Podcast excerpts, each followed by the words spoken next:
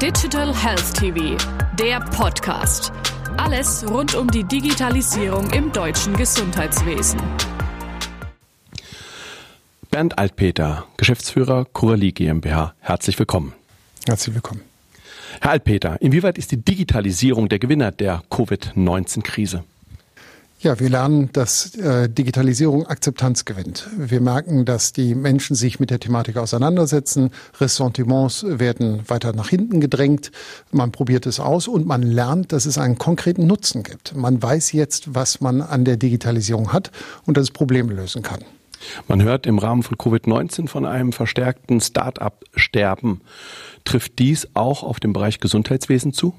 Bedauerlicherweise ja. Äh, wir haben tatsächlich viele äh, Kleinstunternehmen, die noch nicht so richtig in die Vergütung kommen und auf der anderen Seite auch keine finanzielle äh, Stabilität haben. Finanzierungen werden immer schwieriger. Zwar gibt es Notfallpläne, aber da sind sehr häufig ähm, Venture Capital Unternehmen dahinter und die passen auf, wo sie jetzt ihr Geld investieren.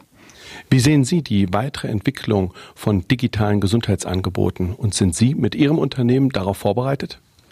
Wir setzen natürlich alle auf einen Boom, der jetzt insbesondere auf dem aufsetzt, was wir gerade erleben. Ähm, wir sind sehr gut vorbereitet, weil wir ganzheitlich aufgestellt sind. Wir sind ja einerseits digitale Anbieter, auf der anderen Seite haben unsere Schwesterunternehmen selber Leistungserbringungsmöglichkeiten und ähm, die Strukturen helfen uns langfristig mit dem System zu arbeiten. Wie gestaltet sich der Markt? Einerseits auf Patienten und andererseits auf Arztseite.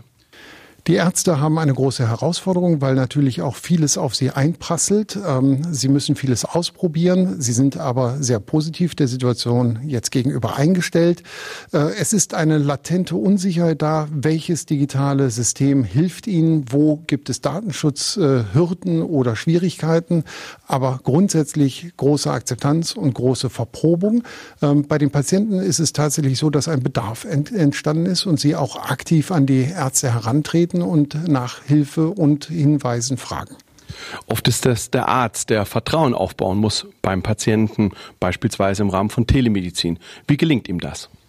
Ganz wichtig bei diesen Anwendungen ist, dass der Arzt immer noch der Herr im Hause ist. Ähm, ich glaube, die große Herausforderung ist immer bei der extremen Digitalisierung, wo der Mensch und das humane Interface keine Rolle mehr spielt, wo der Arzt nicht mehr das Zepter in der Hand hat. Wenn er aber weiterhin als das Verbindungsglied äh, aktiv ist und weiterhin auch seine Kompetenz einbringen kann, dann strahlt diese Kompetenz auch auf den Patienten ab und er kann sich ruhigen Gewissens auf den Arzt einlassen und seinen digitalen digitalen Angeboten folgen.